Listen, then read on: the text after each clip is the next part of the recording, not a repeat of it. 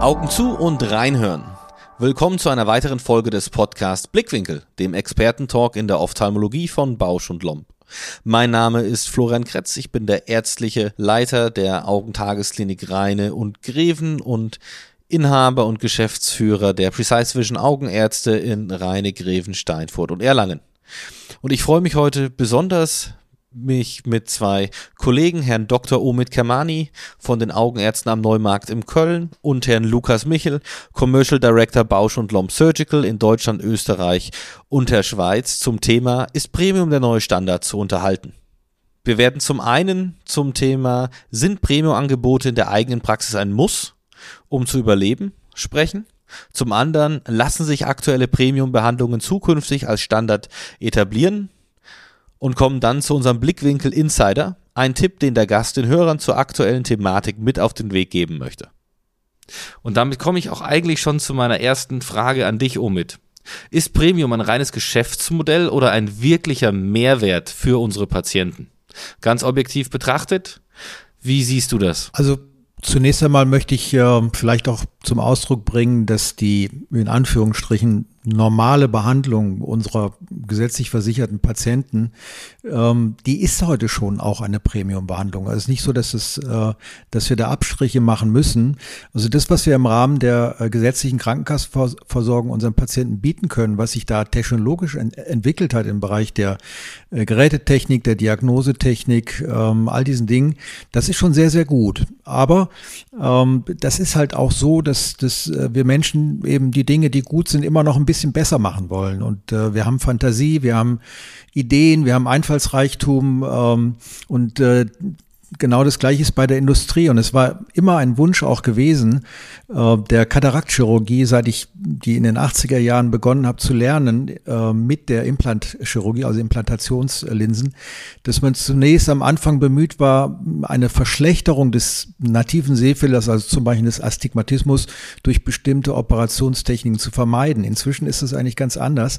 Äh, man geht davon aus, dass man sogar die Qualität des Sehens nach der Operation ohne Brille verbessern kann. Und das ist eigentlich das Ziel. Also es geht gar nicht mehr so darum, äh, den Status quo zu erhalten. Der Patient hat nachher, früher war das so, äh, nach der Operation im Grunde die gleiche Brille oder eine stärkere Brille als vorher. Heute geht es darum, ähm, die Operation so zu optimieren, dass man die Gelegenheit nutzt, mit der Operation das unkorrigierte Sehen des Patienten zu verbessern. Und da fängt dann eigentlich die Premium-Chirurgie an. Bis zu einem gewissen Grad äh, kann man das im Rahmen der gesetzlich versicherten Patienten als Standardbehandlung auch noch mit anbieten. Aber wenn es dann eben darum geht, auch zum Beispiel die Presbyopie mit zu korrigieren, also die altersbedingte Nasischwäche oder Astigmatismus ähm, oder um, um besonders scharf abbildende Optiken. Da geht es eben über das hinaus, was jetzt medizinisch notwendig ist und da fängt dann eben auch Premium-Chirurgie an. Ich musste dir voll und ganz recht geben und ich glaube, dass alle unsere Patienten inzwischen eine Premium-Behandlung bekommen. Ich glaube, auch die wenigsten von uns machen Unterschiede, wie jemand heutzutage versichert ist. Und Lukas, ich denke auch die Industrie geht ja quasi einen Weg, um Premium auch ohne Zuzahlung jedem anzubieten, aber eben trotzdem noch Möglichkeiten zu schaffen, die was Besonderes sind und eben vielleicht dieses kleine Extra geben, das über das Standard Premium hinausgeht. Ja, das ist ein gutes Stichwort. Also wir stellen uns ja auch immer die Frage, wie definiert man denn Standard, wie definiert man Premium? Und ich denke auch, dass im heutigen Zeitalter der modernen Augenchirurgie eine, eine Standardoperation oder die als solche bezeichnet wird, vor 20 Jahren wahrscheinlich noch fast undenkbar war in der Qualität und in der, im, im Output, was ähm, nachher das Sehen des Patienten angeht asphärische IOL, Blaulichtfilter, alle diese Dinge, die es gibt, die werden ja heute schon auch teilweise abgebildet und ähm, auch unterschiedlich je nach Region in Deutschland ist es Standard oder ist es eben auch schon ähm, eine Premium-Behandlung. Das macht es für uns als Industrie nicht immer ganz einfach, weil es eben kein kein Schwarz-Weiß und links-rechts gibt, sondern bei 17 unterschiedlichen KV-Regionen in Deutschland haben wir quasi 17 unterschiedliche Herangehensweisen. Aber der klassische Standard, und das ist das Wichtige, ist halt immer auch schon ein zu verglichen mit damals ein, ein wirkliches Premium-Produkt. Und Omi, du hast es genau richtig angesprochen. Kein Patient, der gesetzlich versichert ist, hat heute ähm, eine schlechtere Behandlung oder wird unterschiedlich behandelt. Und das ist schon mal ein Riesenfortschritt, auch für uns von Seiten der Industrie. Omid, wenn man im Internet ein bisschen recherchiert, dann sieht man ja auch immer gerade in diesen Foren, der Arzt als Verkäufer, Igel-Leistungen werden nur unnütz verkauft, die sind gar nicht brauchbar. Ähm, fühlst du dich selbst persönlich als Verkäufer? Weil ich zum Beispiel fühle mich gar nicht als Verkäufer für meine Patienten. Nein, also ich habe, ich rede auch gar nicht über, über das Geld mit meinen, mit meinen Patienten. Das, das muss aber am Ende ähm, der, der Beratungsbehandlungsabläufe in der Praxis natürlich irgendwo geschehen. Das machen meine Mitarbeiterinnen und Mitarbeiter. Ähm, mir geht es eigentlich um, um den Fall. Ähm, und das was man an Behandlungspfad oder an, an Behandlungsoptionen anbieten kann und was, was äh, adäquat ist ähm, und von dem man überzeugt ist, dass es für diesen einen Patienten individuell eigentlich eine ganz tolle Lösung wäre. Und ähm, nun kann es sein, dass der Patient von vornherein zum Ausdruck bringt, dass er mm, ja finanziell nicht so ausgestattet ist, äh, dass er sich bestimmte Sachen leisten kann. Aber auch für diese Patienten finden wir immer eine äh, den Gegebenheiten angemessene optimale Lösung. Aber andere Patienten sagen, ähm, also das Geld spielt überhaupt keine Rolle. Ich möchte die bestmögliche Behandlung. Und manchmal ist die bestmögliche Behandlung von dem, der ein dickes Portemonnaie hat, genauso gut wie die von dem, der ein dünnes Portemonnaie hat. Das, das wird man dann sehen. Aber manchmal kann man eben auch Dinge anbieten, ganz unabhängig von dem, was die Patienten jetzt äh, an, an, an äh, finanziellen Möglichkeiten haben, dass man wirklich Lösungen anbieten kann, die die Lebensqualität der Patienten doch entscheidend äh, verbessern können. Lukas, du bist ja für eine große Region zuständig und da steht natürlich für eure Firma auch ein bisschen der Verkauf mit im Vordergrund. Würdest du dir wünschen, dass wir bessere Verkäufer sind oder steht eher auf deiner Liste zu sagen, nein, ich möchte das ganze Team um die Ärzte herum besser ausbilden, damit sie auch den Mehrwert von Premium an die Patienten weitergeben können, sodass die Patienten auch verstehen, was sie dafür bekommen und es eigentlich mit Verkauf nichts zu tun hat, sondern wie Omid schon gesagt hat, mit einer individuellen Behandlungslösung. Genau, das ist ein sehr gutes Stichwort. Ähm, danke, danke Florian, dass du das auch so, so herausstellst. Wir wünschen uns genauso eine Partnerschaft eben mit den Ärzten für die Patienten, damit jeder Patient für sich die beste Behandlung bekommt. Und ich bin mir auch sicher, dass mit, mit den aufgeklärteren Patienten auch in den nächsten Jahren wird es weitergehen. Der Wunsch nach zum Beispiel einer Brillenunabhängigkeit oder ähm, das intermediäre Sehen äh, zumindest ähm, eine größere Rolle spielen wird. Das ist der eine Teil, aber wir auch genauso die Patienten und die ähm, Mitarbeiter und Mitarbeiterinnen in den Praxen, in den Operationszentren, in den Aufklärungsfragen ähm, deutlich unterstützen, damit auch da von der Seite jeder Patient die optimale Versorgung bekommt. Also ich habe ja auch bei uns, ich, ich denke, du machst es genauso mit Versuch, dass eben dieses Thema Verkauf gar nicht zu tragen kommt, sondern es wirklich eine Aufklärung der Patienten ist und am Ende steht halt einfach dieser Punkt, man muss einmal über dieses Geld reden, aber ich denke, da muss einfach dem Patienten klar werden, dass es hier kein Luxusgut ist, sondern dass es einen individuellen Vorteil ist, den sich ein Patient damit beschafft. Oder habt ihr noch andere Tipps, wie ihr das versucht, dass die Patienten das auch verstehen können, dass es hier nicht darum geht, eine Ware zu verkaufen, sondern wirklich einen Mehrwert zu schaffen? Ja, also wir versuchen eine Situation zu vermeiden, bei der der Patient in der Praxis ähm, überfordert wird. Also im inhaltlichen Sinne, das äh, muss er erklärt bekommen, was es alles gibt und welche Möglichkeiten er hat und dann muss er auch noch in Erfahrung gebracht werden, was es kostet.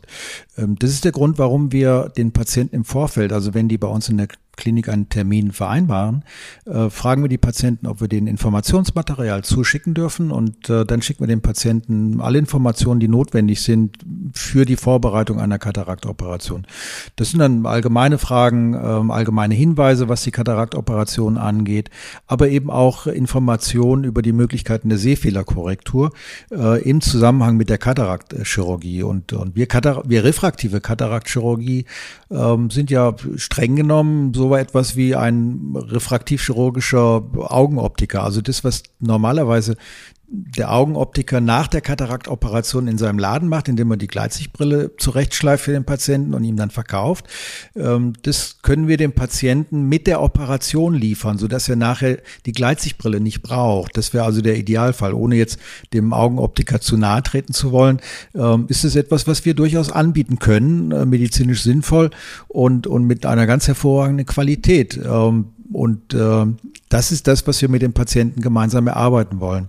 Er weiß, okay, ähm, der, der Chirurg hat hier eine Tür auf, eine Technologie bei mir zur Anwendung zu bringen, die meine Lebensqualität erheblich verbessern kann. Und ich habe äh, Patienten, die Zeitlebensbrille getragen, die wirst du auch haben, diese Patientinnen und Patienten, die haben Zeitlebensbrille getragen, sagen stark kurzsichtig, hoher Astigmatismus, ähm, die bekommen die Kataraktoperation, wir implantieren eine, eine torische Linse mit, mit einer Presbyopie-Korrektur, die sind nachher brillenfrei und dann sagen die ein paar Tage nach der Operation, Herr Doktor, ich habe in meinem ganzen Leben noch nie so gut gesehen wie jetzt mit 75. Ja, also das ist doch phänomenal. Und warum sollen wir den Patienten das vorenthalten? Äh, das, das macht doch überhaupt keinen Sinn. Aber natürlich muss man auch übers Geld reden und das kostet eben etwas. Aber das ist doch völlig in Ordnung, dass man, dass man das auch ganz offen adressiert. Ich finde nur wichtig, dass der Patient nicht über, über, überfordert wird und man kann das sehr diplomatisch machen. Wenn die Patienten vorher wissen, ähm, okay, es gibt das und das und das hätte ich gerne oder ich kann mir das leisten oder nicht, dann, dann liegt es am Patienten, uns zu sagen, wo der Korridor der Behandlung liegt, finanziell und inhaltlich.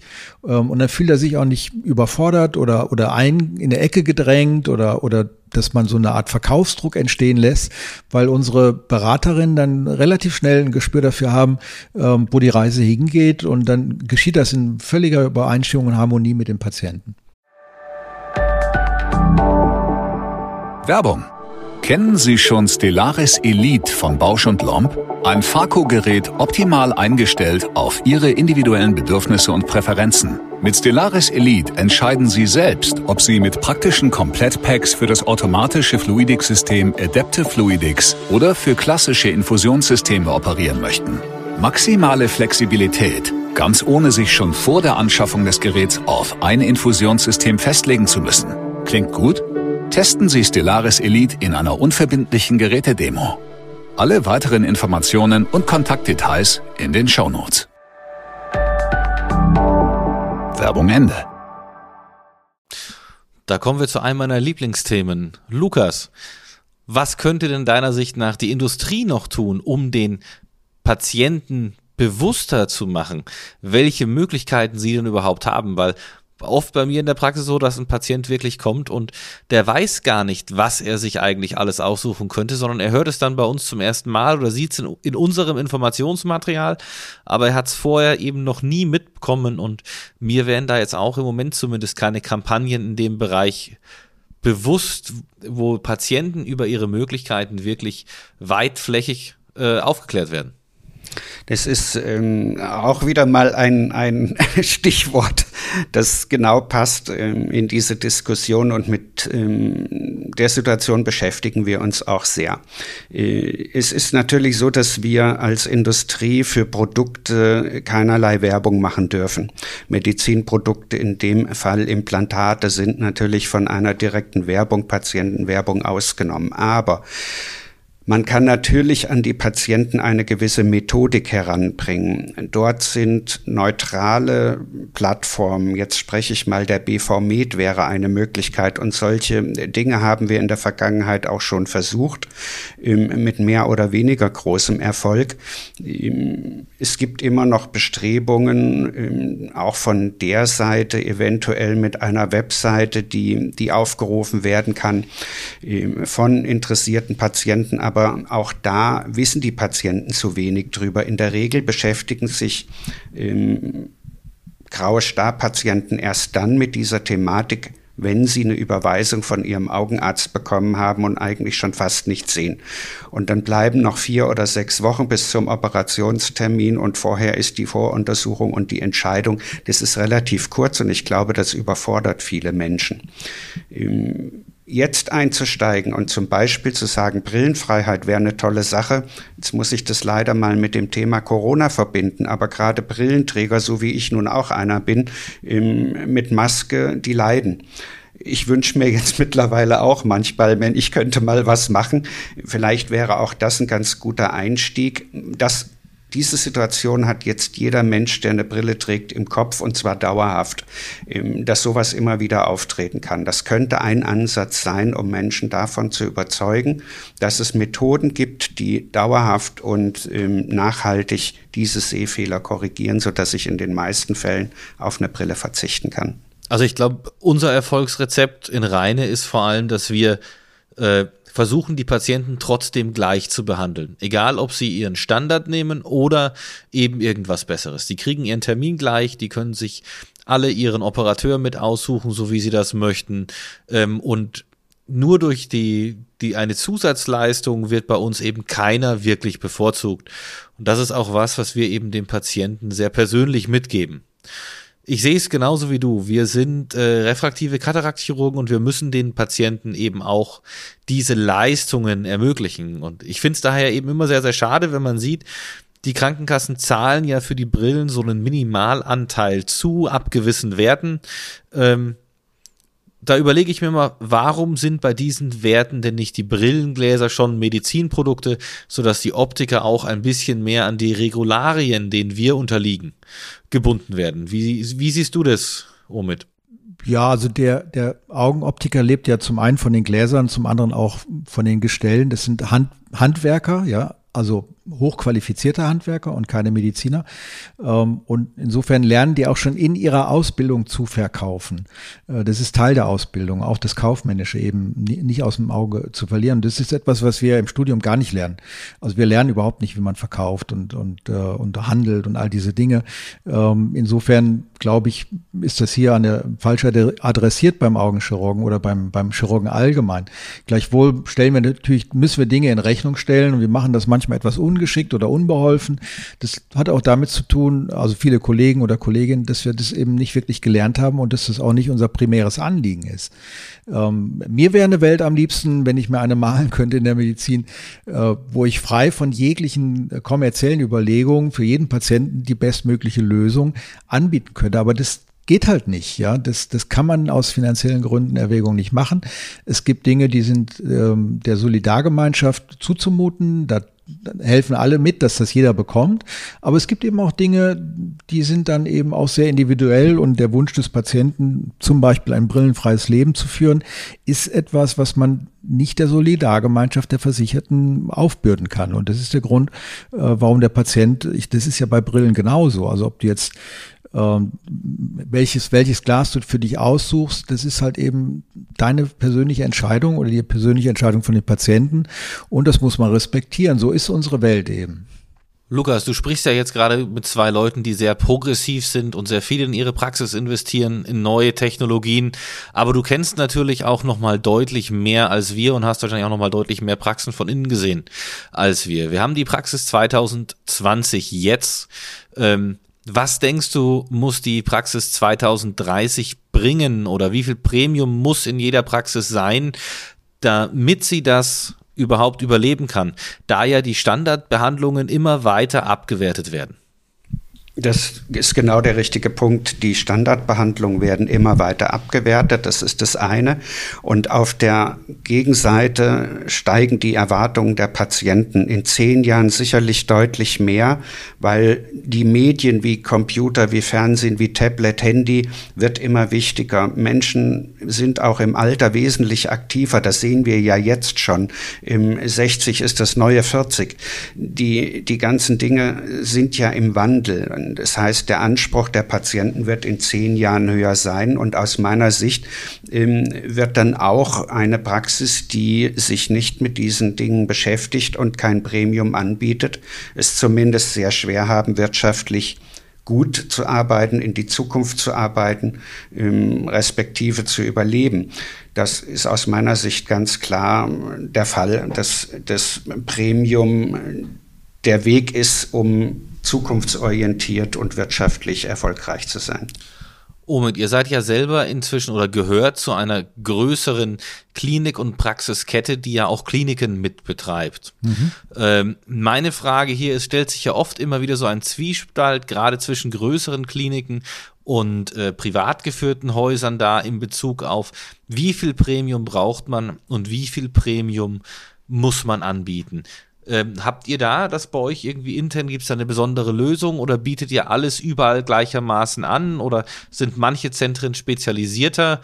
Äh, wie handhabt ihr das bei euch? Also unsere äh, Gruppe ist ähm, nach wie vor sehr, ich darf mal sagen, föderal organisiert. Also es sind ja viele äh, erfahrene, alteingesessene Chirurgen uns in ihren Zentren, die sich in dieser Gruppe äh, zusammengeschlossen haben und äh, die Zentrale versucht, äh, diese Kliniken sozusagen in einem in, in einer äh, Corporate zu klammern und und denen auch Hilfe anzubieten, Unterstützung bei der Organisation, bei der Verwaltung, beim Einkauf, bei all diesen Dingen bekommen wir Unterstützung. Gleichwohl am, vor Ort werden natürlich die Erfolgsrezepte, die jeder einzelne Chirurg für sich im Laufe der Jahrzehnte, kann man ja sagen, entwickelt hat, die werden gar nicht in Frage gestellt. Also es ist nicht so, dass, dass dann die Zentrale kommt und sagt so, ihr müsst aber jetzt multifokale Linsen implantieren.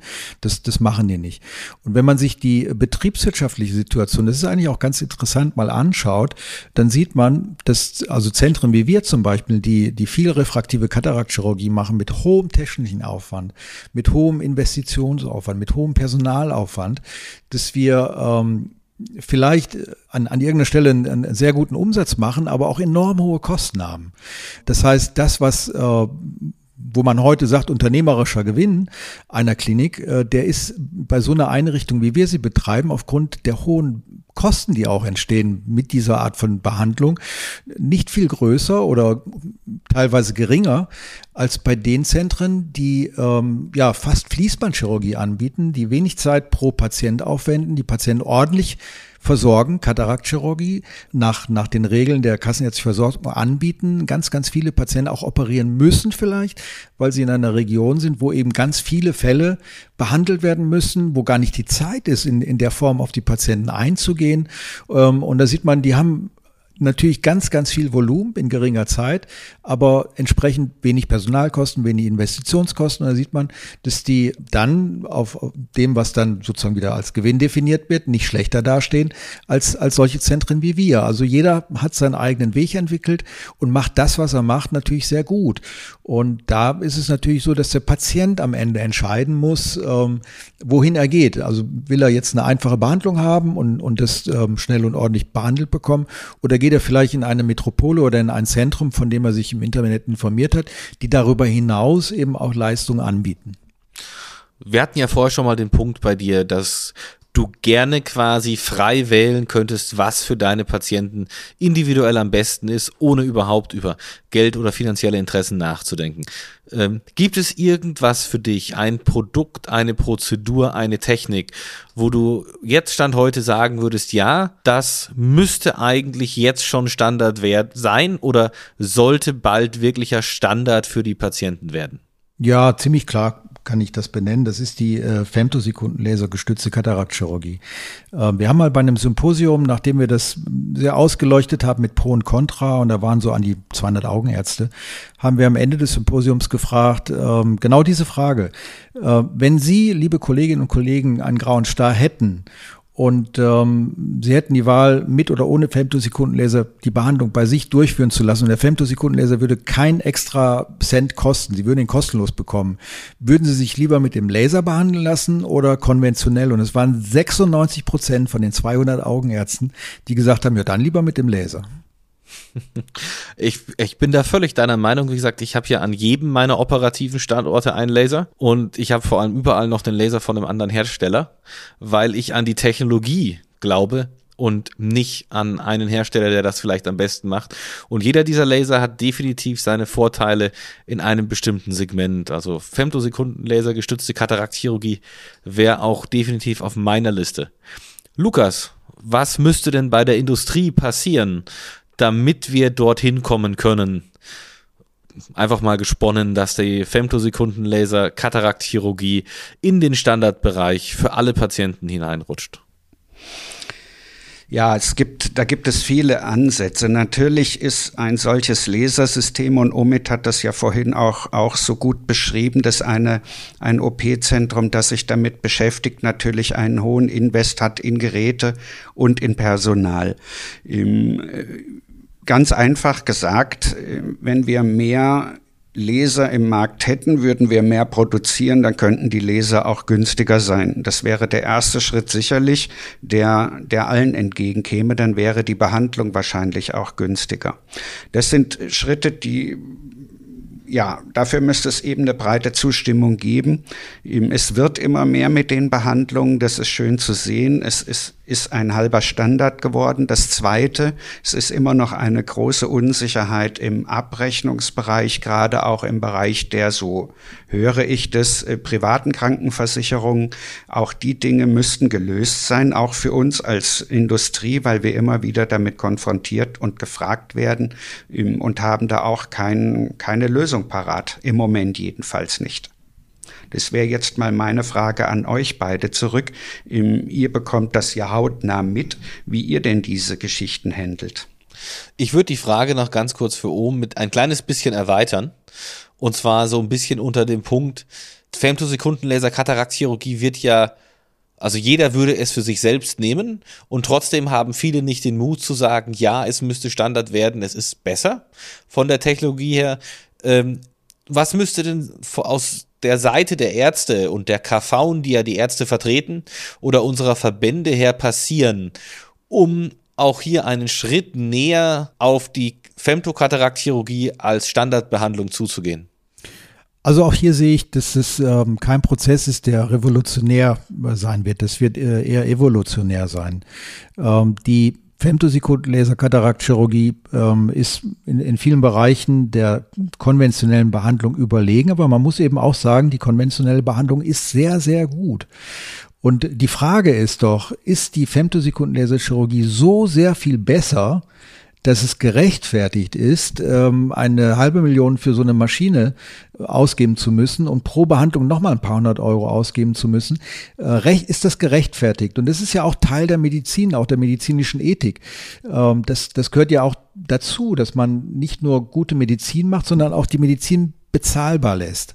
Und im Augenblick sind wir noch in der Phase, wo diese Schere etwas auseinandergeht, ähm, so dass es eben nicht zu Preisen angeboten werden kann, äh, die sich jedermann leisten will oder auch kann. Und das ist äh, eine Phase, ich glaube, da hat aber auch der Lukas recht, das wird in dem Maße, wie die Patienten das einfordern, wird das mehr und mehr angeboten werden, die Nachfrage wird steigen. Ähm, das wiederum führt dazu, dass die Preise sinken. Wir merken das ja jetzt schon. Die ersten Geräte waren sehr, sehr teuer. Inzwischen gibt es fünf, sechs, sieben Anbieter und die Preise sind, sagen wir zumindest mehr nicht mehr in so äh, Mondregionen. Ja, man kann mit den Leuten verhandeln.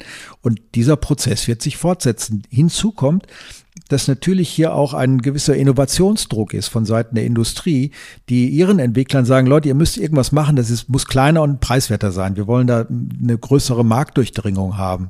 Diese Riesenkisten, die lassen sie nicht verkaufen, ja. Äh, bitte gebt uns etwas, was handlich ist und, und nicht so laut und, und ein bisschen wirtschaftlicher. Äh, das können wir verkaufen. Das wollen die Ärzte haben. So, und dann entsteht auch ein Innovationsdruck bei der Industrie. Und das ist ja der Kreislauf der Marktwirtschaft, ja, dass man Nachfrage äh, und Angebot und Innovationsdruck äh, auf, der, auf der Industrieseite hat und das schafft einen Innovationsschub und, und so funktioniert das. Es ist ein Rad, das dreht sich langsam, aber ähm, ganz, ganz sicher, ohne aufzuhalten, dreht sich das immer weiter und so, so ist der Fortschritt ja auch zu erklären in vielen anderen Bereichen, mit denen wir es Tag für Tag zu tun haben.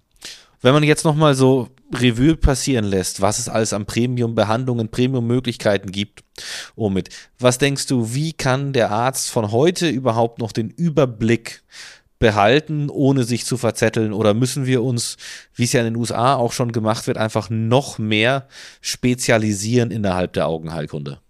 Nein, ich glaube, man kann eigentlich ganz grundsolide anfangen. Ähm, die, der Bereich der Presbyopie korrigierenden äh, refraktiven Chirurgie, der ist komplex, der ist auch ein bisschen kompliziert, da braucht man viel Know-how. Also das wäre jetzt nicht das Gebiet, womit ich empfehlen würde, einzusteigen, äh, wenn jemand anfangen will, refraktive Kataraktchirurgie zu machen. Das, wo es sich nahezu anbietet und wo es auch wirklich äh, wo man sehr viel Erfahrung sammeln kann, auch im Umgang mit dem Patienten, mit der Technologie, ohne großen Aufwand. Das ist im Bereich der Astigmatismuskorrektur, also die Versorgung mit torischen Linsen. Und das ist ja auch ein riesengroßer Bereich. Man muss sich äh, immer vor Augen führen, jeder dritte Mensch hat einen Astigmatismus von, von mehr als einer Dioptrien. Äh, das heißt, unkorrigierte Sehschärfe um 30, 40 Prozent reduziert, wenn der nicht auskorrigiert ist, bis hin zu 80 Prozent reduziert. Und das ist ja auch ein Sehfehler, den kannst du durch Abstand nicht korrigieren. Ja, also je, je nach, egal wie weit der fokussierte Gegenstand vom Auge entfernt ist, der ist immer unscharf bei Astigmatismus äh, und nicht abstandsabhängig. Das heißt, hier kann man ohne Gefahr zu laufen, denn das Schlimmste, was passieren kann, wenn du eine torische Linse einsetzt, ist die, dass sie nicht nicht wirklich gut zentriert ist, dann ist halt der Astigmatismus nicht auskorrigiert. Aber der Patient hat, ist, ist, steht nach der Operation nicht schlechter als vorher da. Dann da muss man halt schauen, ob man die Linse vielleicht dreht oder so. Insofern ist, ist der, der Nutzen-Risiko, das Nutzen-Risikoprofil bei der äh, Astigmatismus-Chirurgie, glaube ich, überschaubar für jemanden, der beginnen will, diese Art von Behandlung anzufangen. Ganz Hype in den letzten Jahren ist ja auch der Markt der EDOF-Linsen geworden. Und ja, viele dieser, oder ich würde mal sagen, in Deutschland sind EDOF-Linsen immer noch Premium-Linsen. Die Frage ist, hat ein solches Linsenmodell, das eben vor allem den Bereich ins Intermediäre schiebt ähm, und etwas mehr Lebensqualität, aber auch Freiheit und Sicherheit für die Patienten birgt, weil sie zum Beispiel die Bordsteinkante sehen können und nicht mehr über die stolpern, das Potenzial als Standard etabliert zu werden. Wie siehst du das, Omid, in diesem Bereich? Also der äh, große Vorteil oder die große Hoffnung, die man auf die sogenannten EDOF-Linsen setzt, also sind die, die Sehbereichslinsen, die einen größeren Sehschärfebereich anbieten, ja, ab Ferne bis intermediär zum Beispiel. Äh, die große Hoffnung, die man hier setzt, ist, dass man diesen Zugewinn an Komfort ohne Einbußen im Bereich der Sehqualität äh, bekommt. Also diese ähm, Linsen sollen äh, frei sein von optischen Nebenwirkungen, wie wir sie bei einigen Presbyopie-korrigierenden Konzepten ja, ja sehen. Und äh, wenn sich das bewahrheitet, ähm, die sind jetzt relativ neu auf dem Markt, da muss man mal schauen in ein, zwei Jahren, wie die Studien dann ausschauen, auch die Langzeiterfahrung, ähm, dann haben die durchaus das Potenzial, so ein neuer Standard zu werden. Absolut, da, da bin ich ganz bei dir. Lukas, wie siehst du diesen Trend, dass auch immer mehr dieser Linsen eingesetzt werden. Man unterscheidet ja inzwischen schon zwischen Mono-EDOFs, diffraktiven äh, EDOFs. Äh, auch hier gibt's ja quasi im Moment eine Fülle an Marketingnamen und letztendlich wird ja doch einfach nur ein bisschen mehr Tief im schärfen Bereich gegeben. Äh, aus Industriesicht, möchtet ihr, dass das ein Premium-Produkt bleibt oder dass das wirklich der neue Premium-Standard wird in der Augenheilkunde? Premium Standard ist der richtige Ausdruck. Ja, ich kann mir durchaus vorstellen, dass wenn diese Konzepte, und du hast gerade einen ganz entscheidenden Punkt gesagt, es gibt ja diese Monofocal Plus, so heißen die also von Seiten der Industrie bezeichneten, die ein bisschen mehr mit Tiefenschärfe arbeiten. Es gibt aber auch die Enhanced Depth of Focus IOL, die dann tatsächlich im eine Dioptrie oder auch in unserem Fall 1,5 im Dioptrien abbilden, sodass das also intermediär ähm, gut gesehen werden kann, ohne störende optische Phänomene. Wenn das alles gegeben ist und somit, da bin ich bei dir, die Studienlage das auch in den nächsten Monaten oder ein, zwei Jahren so bestätigt, dann haben diese Intraokularlinsen sicherlich das Potenzial, im, nicht mehr im zwei oder drei Prozent Bereich der gesamten Intraokularlinsen sich zu bewegen, sondern im 20 oder 30 Prozent Bereich. Und dann wären wir tatsächlich da, dass ein Premium-Produkt, das heute als Premium bezeichnet wird, der neue Standard ist. Lukas, Marketing für Premium-Produkte. Ist es eher was, wo du denkst, das muss von eurer Seite der Industrie her an die Ärzte kommen, die es weitergeben? Oder habt ihr selber das Gefühl oder die Erfahrung gemacht, dass das, was die Ärzte machen und wie sie es aufarbeiten, äh, ist erfolgsversprechender für den Patienten? Ganz viele Zwischenschritte nötig aus meiner Sicht. Ja, die Industrie muss im Verbund etwas tun, um Technologien bekannter zu machen. Das ist der erste Punkt. Das wäre ein Marketing für eine Technologie. Das sehe ich so. Produkte, wie gesagt, dürfen wir im Einzelnen nicht bewerben. Das zweite wäre sicherlich ein Marketing innerhalb der Praxen. Das beinhaltet eine Schulung der Mitarbeiter, ein Verständnis für die Produkte eine Überzeugung davon, dass ich dem Patienten etwas Gutes tue, wenn ich ihn dahingehend berate. Produktunabhängig genau das auszusuchen, was für den Patienten das Richtige ist, im Sinne von Marketing. Und als letztes, und da ist es auch immer wieder ähm, für uns feststellbar, ähm, unsere Kette zu Ende, das sind die zuweisenden konservativen Augenärzte, die oft in diese Konzepte nicht mit eingebunden werden oder nicht werden können. Ist mir eine Frage auch an euch beide, wie ihr das seht. Kann die Industrie, soll die Industrie auch in dem Bereich noch mehr tun? Bis hin zu, was bekommt eigentlich ein niedergelassener Augenarzt, wenn der einen Patient vielleicht vorab aufklärt? Gibt es da Möglichkeiten? Da kenne ich mich nicht gut genug aus. Das wäre jetzt eure Spielwiese, aber das wäre natürlich auch ein, ein Aspekt im Bereich zum Marketing dem Patienten gegenüber. Omid, schnelle Antwort von dir auf Lukas Frage. Wie geht ihr mit dieser Situation im Zuweiser, die selbst ihre Diagnostik und Beratung schon machen? Äh, habt ihr da Möglichkeiten oder habt ihr Möglichkeiten im Sinne, die vielleicht zukünftig funktionieren könnten, um auch einfach letztendlich ja die Patienteninformationsquellen zu vergrößern? Ja, der Zuweiser, genauso wie wir, lebt ja auch davon, dass er zufriedene Patienten hat. Und wenn er seine Patienten an eine Klinik schickt, die ihn gut versorgen und er ist happy, dann wird der Patient äh, zum Zuweiser wieder zurückgehen und dem Zuweiser neue Patienten zuweisen, sozusagen. Also das ist, das ist schon mal der Schneeballeffekt. Das andere ist natürlich, dass im Rahmen der ähm, Premium-Behandlung wir versuchen, alle mitzunehmen auf diesen Zug. Das heißt, wir machen regelmäßig Fortbildungen für unsere Zuweiser und natürlich auch für unser Personal und das Personal der Zuweiser. Das ist auch ganz wichtig, damit alle auf dem gleichen Stand sind. Sonst äh, kann die Situation entstehen, dass entsprechend Missverständnisse oder, oder Un Unverständnis aufkommt. Und wenn, wenn die Kommunikation dann irgendwo in dieser, äh, in diesem Kanal nicht stimmig ist oder widersprüchlich ist, dann ist der Patient verunsichert. Das darf nicht passieren. Also hier ist ganz wichtig, äh, Wissen auch ähm, in der Breite ähm, allen zur Verfügung zu stellen und, und die mitzunehmen in das, was valide ist, was, was gute Technologie ist, entsprechend Fortbildungen zu machen. Dann geht es so weit, dass das auch so ein bisschen im Benehmen des einzelnen Zuweisers. ist. Es gibt also da auch Early Adapters und solche, die den, den gleichen Schuh anziehen wie vor 30 Jahren. Die haben noch nicht mal eine E-Mail-Adresse, aber machen gute Medizin, ja. Ähm, und äh, das liegt halt im Ermessen des Arztes, dass er sagt, okay, ich investiere in einen Orbs kennen oder in eine Pentacam oder in eine, ich weiß nicht was, äh, Diagnostik, die ich auch individuell in Rechnung stellen kann, wenn ich dann Vor- und Nachuntersuchungen mache. Oder ich zähle das Endothel mit einem Endothelspiegel, aber das kostet dann halt den Patienten. Das sind ja alles diese individuellen Gesundheitsleistungen, die man heute dem Patienten anbieten kann. Und äh, das liegt dann, wie gesagt, im Ermessen ähm, des niedergelassenen Augenarztes, was für einen technologischen Fuhrpark er willens ist, da aufzufahren. Tipp der Experten zur Problemstellung der aktuellen Folge. Ist Premium der neue Standard? Omid, welchen Gedanken sollte man sich machen, wenn es um das Angebot von Premium-Leistungen, Premium-Behandlungen in der eigenen Praxis geht, wenn man damit anfängt? Nur kurze Tipps für unsere Zuhörer, was du denen jetzt aktuell empfehlen würdest. Ja, ich, ich würde anfangen mit Astigmatismuskorrektur. Und da brauchst du auch gar nicht viel Technologie. Du brauchst ein, ein Javal, ja, du, am Anfang ist es nicht wirklich notwendig, dass du auch die Innenseite der Kornea vermisst. Das ist hin, erstmal hinreichend gut. Du brauchst ein Ophthalmometer oder ein Javal, du musst äh, oder eine irgendeine eine qualitativ hochwertige Form der Astigmatismus-Messung. Du brauchst äh, dann einen, einen äh, Industriepartner, der für dich dann mit den Daten IOL Master und, und äh, Hornhautradien die Linse berechnet, die adäquat ist von der Stärke. Die haben ja sehr, sehr viel Erfahrung. Die haben da Fachleute, die machen nichts anderes als IOL-Berechnungen und haben entsprechend auch Online-Portale, wo man die Daten eingeben kann. Bei Fragen kann man auch anrufen.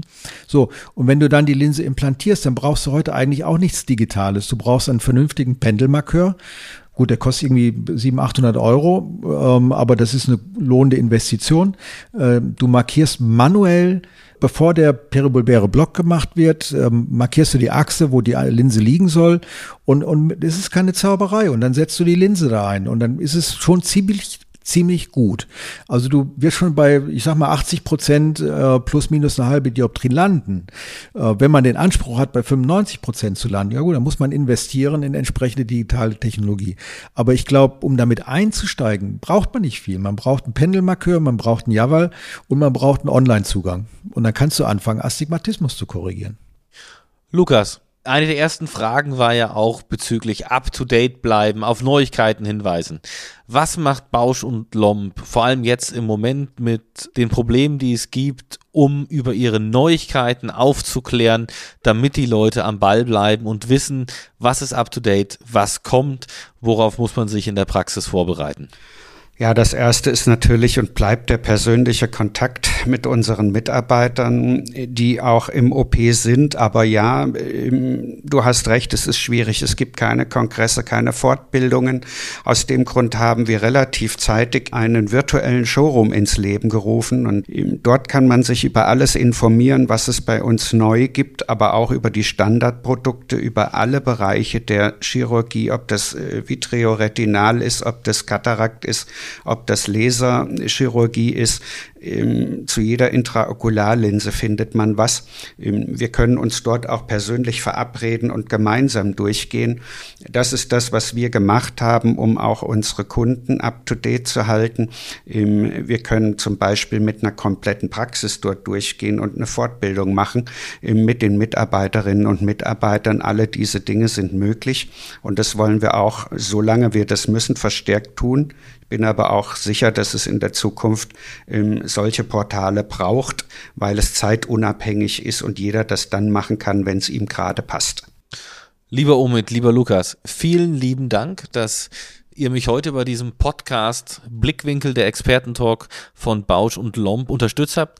Ich glaube, dass alle unsere Zuhörer wirklich viel mitnehmen konnten. Omid von dir vor allem eben dieser Fokus auch darauf, dass Astigmatismus Bewältigung im Sinne der grauen Staroperation wirklich notwendig ist, dass es gar nicht so aufwendig ist, damit zu starten und die Patienten davon enorm profitieren können. Und auch Lukas von dir nochmal vielen Dank für die Insights von Bausch und Lomb, äh, was kommt, wo man sich als Arzt aktuell informieren kann und was notwendig ist, um Premium mehr als eigenen Standard in der Praxis zu involvieren. In der nächsten Folge werden wir mit Familie Schmickler sprechen zum Thema Karriere in der Ophthalmologie. Welche Entwicklungschancen bietet uns die Augenheilkunde? Folgt uns weiter auf LinkedIn Blickwinkel, der Expertentalk der Ophthalmologie von Bausch und Lomb oder gebt uns Feedback auf blickwinkel.bausch.com. Ich bin Florian Kretz und ich freue mich, euch beim nächsten Mal wiederzuhören. Und damit könnt ihr die Augen wieder aufmachen und wir hören uns beim nächsten Mal.